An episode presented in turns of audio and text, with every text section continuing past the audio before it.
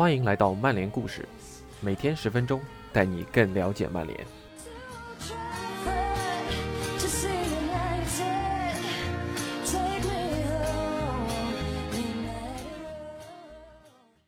今天的曼联故事，我们继续 TA 英超六十星系列。今天的主人公是罗伊坚，这位铁血队长年少时曾经因为身材太过矮小而被拒绝。那他的身上又发生过哪些事情呢？感谢不懂球专栏 CD 老师的辛勤付出。以下是今天的内容：罗伊坚，身材瘦小的足坛巨人，TA。在十几岁的年纪上，罗伊基恩正反复经历着失败的折磨。最开始的挫折感来源于基恩没能拿到中学的毕业证书，这已经足以让他感到尴尬。然后，更令基恩感到羞耻的事情发生了：爱尔兰 U 十四精英队没有挑中他参加选拔。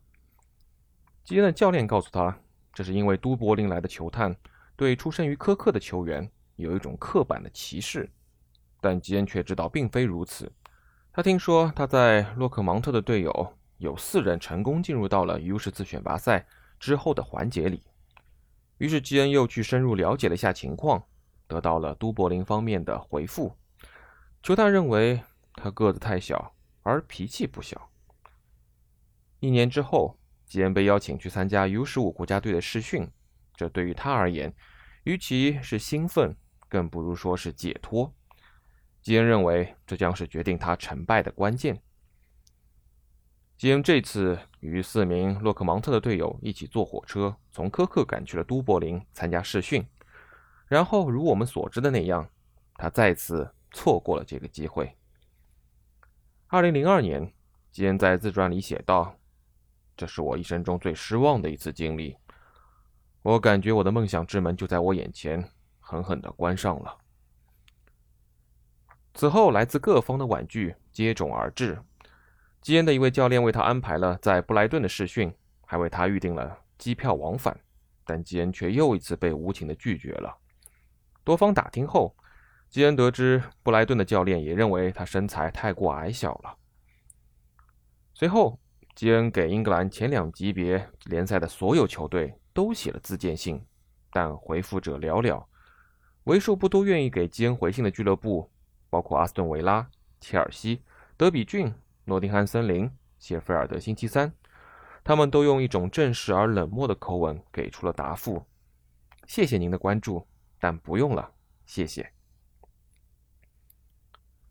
于是基恩在没有工作邀请，也没有拿到毕业证书的情况下离开了学校。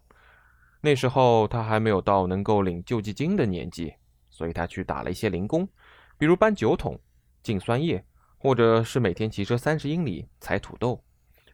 除此之外，他就每天下午看看邻居遛狗。这样的生活让基恩有了一种强烈的感觉：才刚刚十六岁，但他的生命正在无情的流逝，并走向可知的终点。对于新一代的球迷和一些现役的球员来说，基恩是那个坐在天空体育评论席上的暴躁大叔，而且几乎对所有人都没有什么积极的评价。他坐在那里摇摇头。哀叹那种老派作风和价值观的流失，卷起袖子干好自己的活。基恩用他标志性的苛刻口音讲道，然后激动的时候还会变成假声。不要躲在你的车里，不要躲在你的女朋友纹身或者经纪人后面。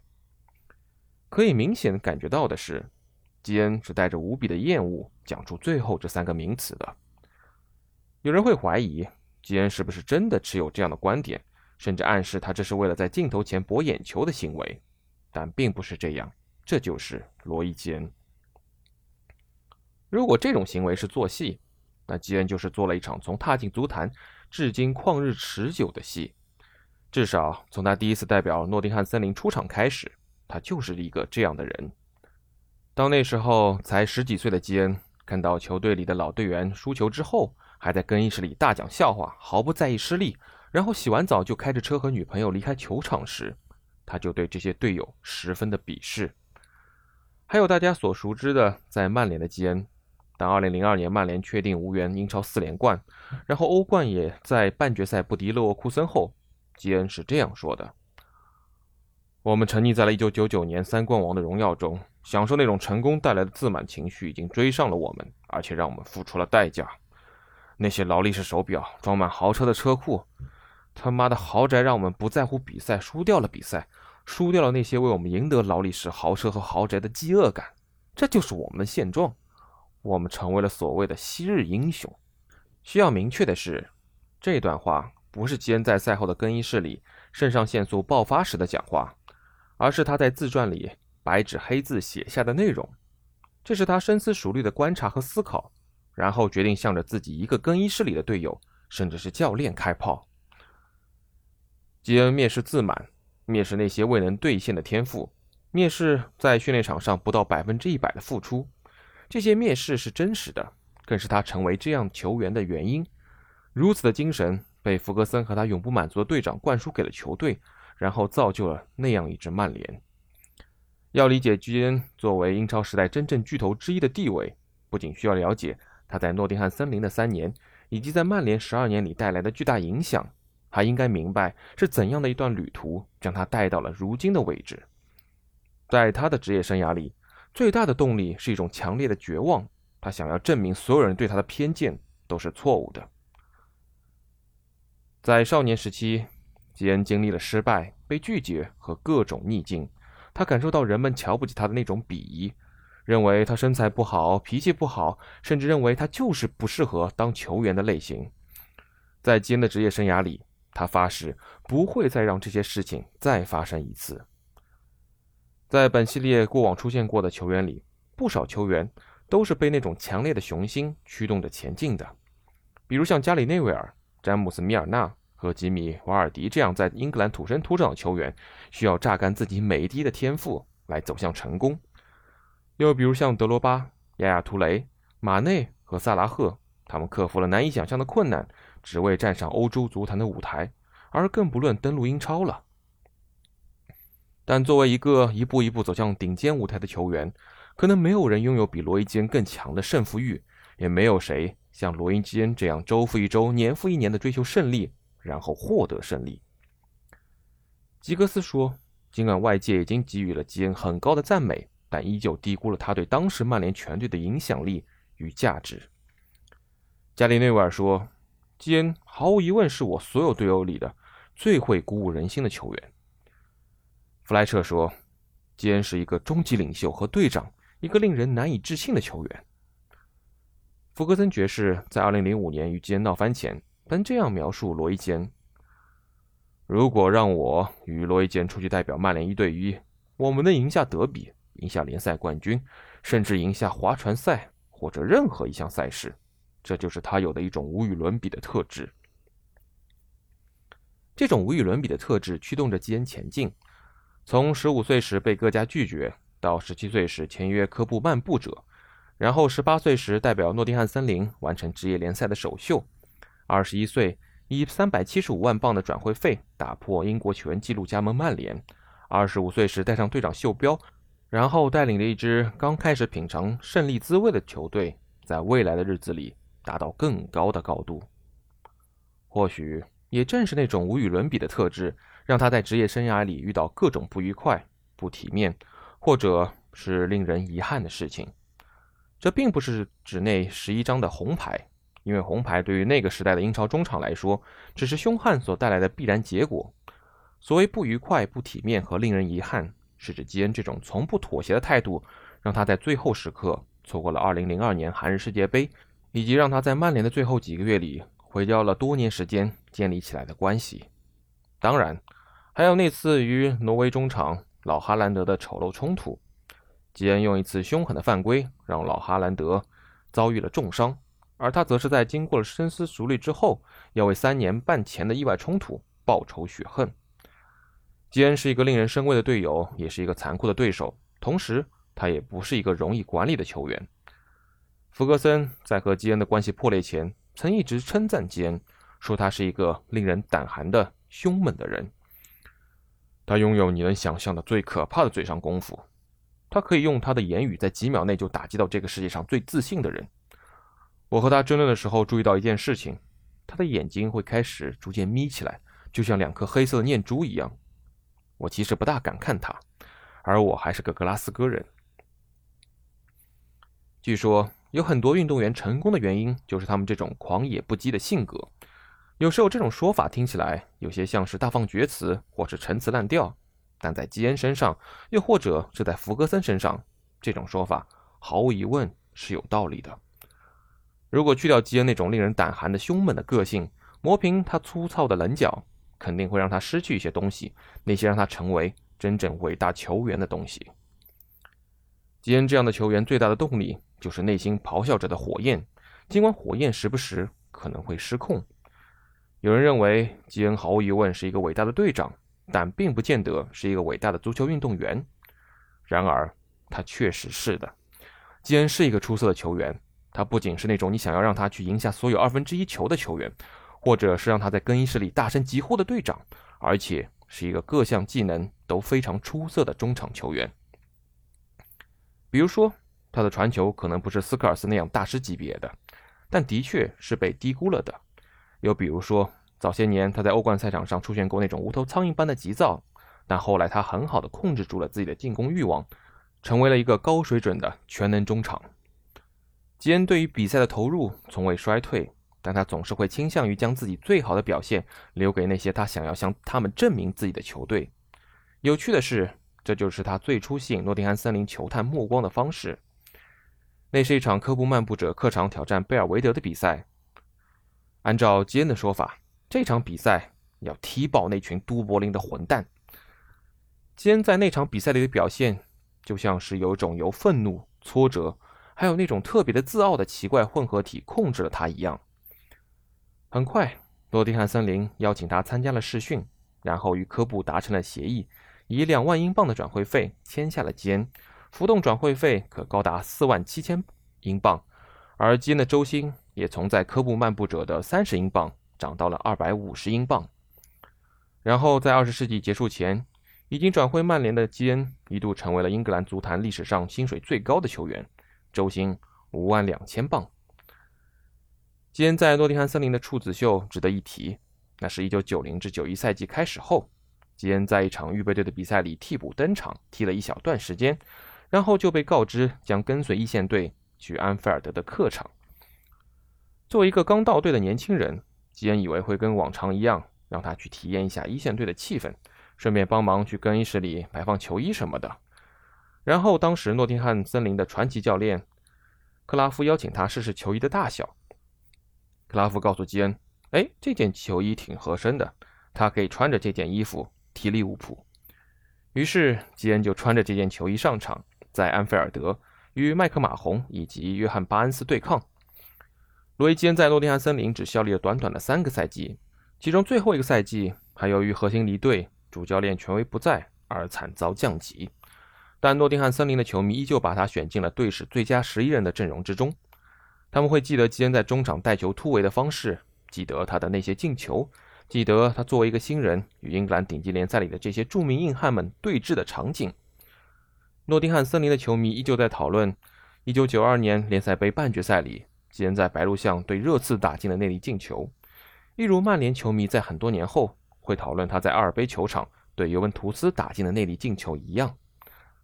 在早些年里，基恩的类型与之后大不相同，尤其是在控球方面，他非常擅长那种传跑模式，这样让他获得了克拉夫的欣赏。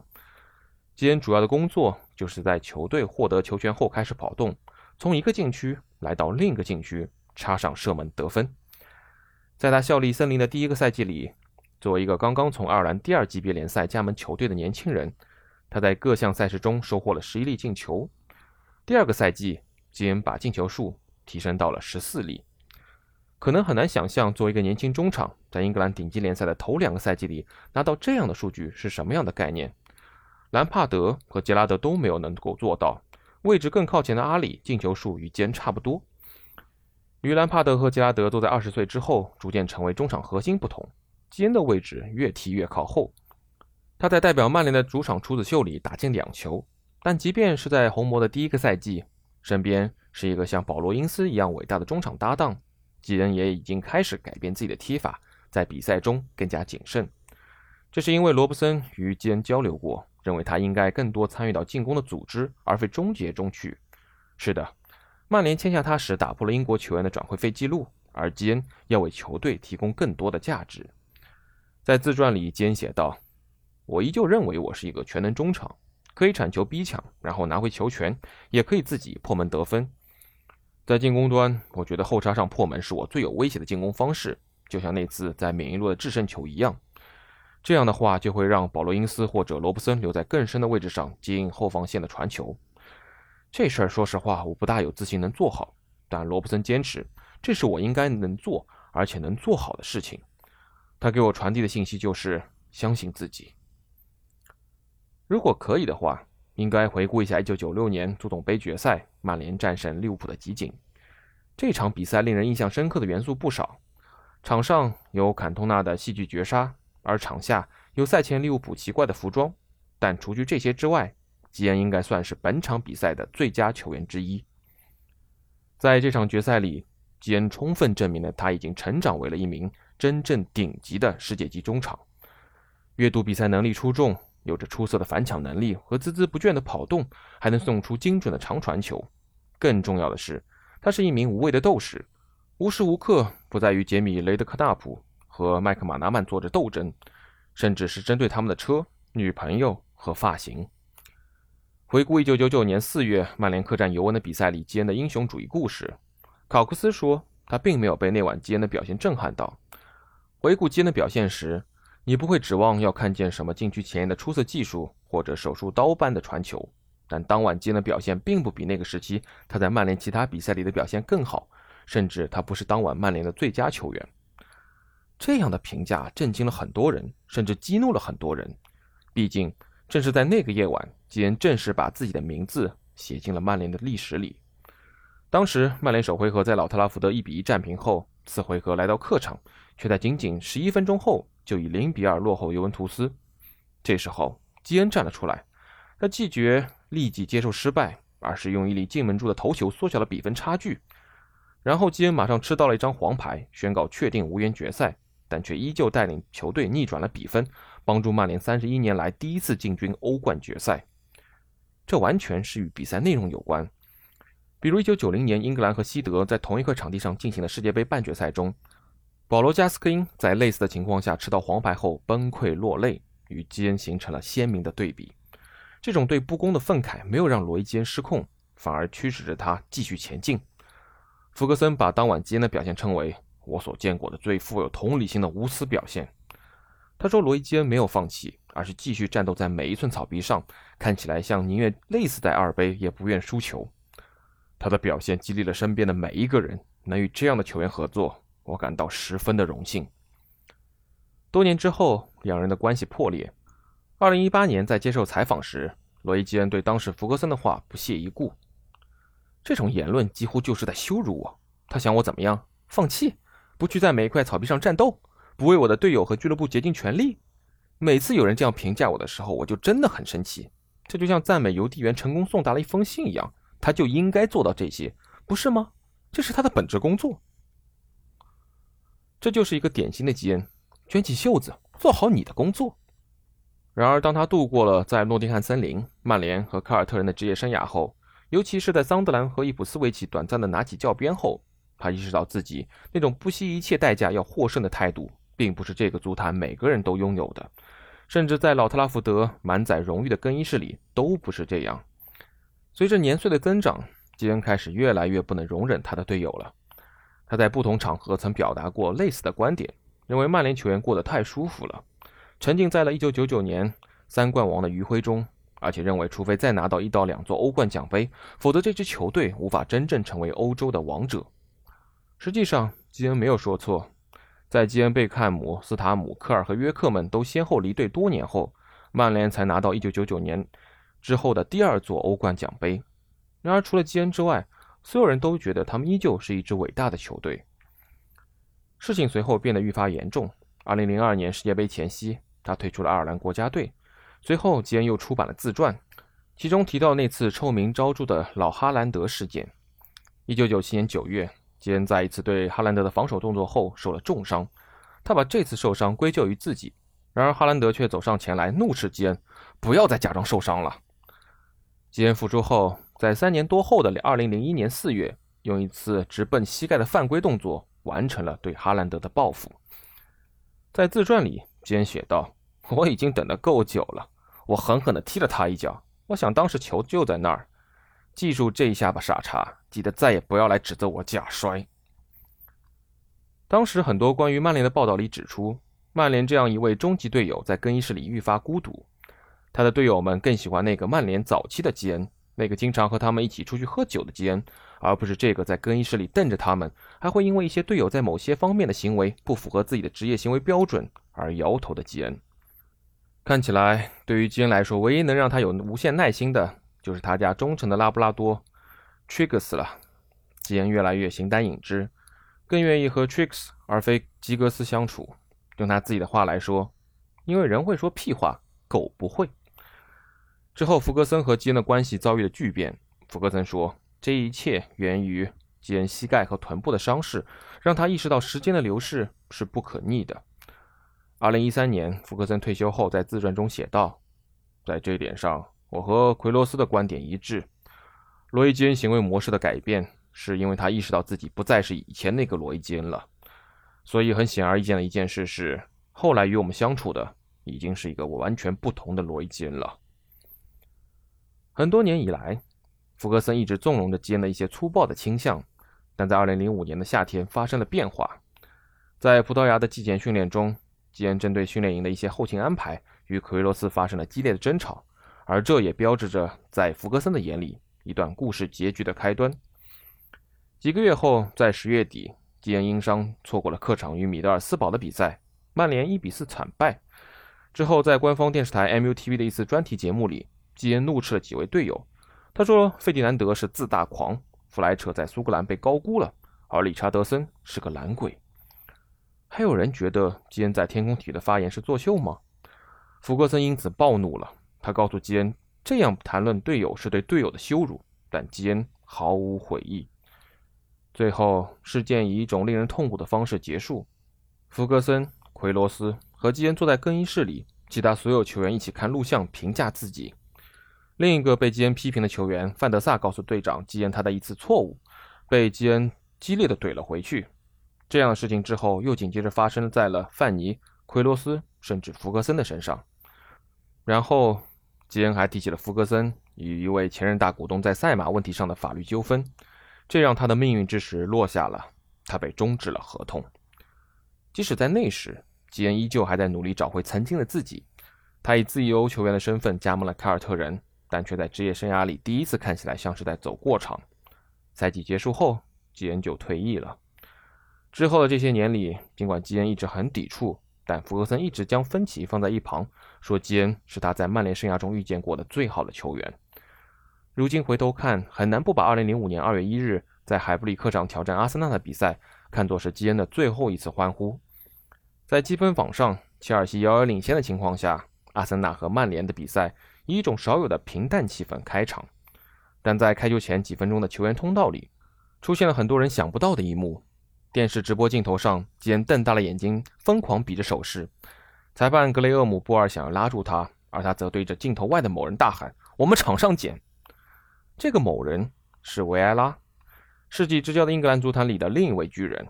这是一种怎样的竞争？怎样的争吵？这种紧张情绪还会从一场比赛蔓延到下一场。那天，维埃拉是在与加里内维尔对峙，警告他这次再乱踢阿森纳球员的话，不会再让他轻易离开了。而基恩对此不以为然，这是恐吓和霸凌。于是他选择了插手此事，说出了那句著名的“我们场上见”，并在之后拒绝与维埃拉握手。在记忆中，基恩那一晚的表现非常出色，其中一个镜头应该是在防守端完成了一次对皮雷凶狠而精准的抢劫，然后把球给到了吉格斯。助攻 C 罗打进了反超比分的第三粒进球，帮助曼联最终以四比二的比分逆转取胜。这应该是基恩最喜欢的场面之一。尽管不涉及冠军的争夺，但这是面对维埃拉和阿森纳的战斗，这牵涉到荣誉和骄傲。基恩在小时候曾因为身材矮小而被屡屡拒绝，尽管自那之后他长高了一些，但当时基恩也就身高一米七八，站在比自己高十五厘米的一米九二的维埃拉身前，这看起来怎样都不算是一场公平的对决。但基恩从不允许任何对手轻视他，在足球这件事情上，基恩就是一个庞然大物。以上就是今天的内容感谢您的收听我们明天再见。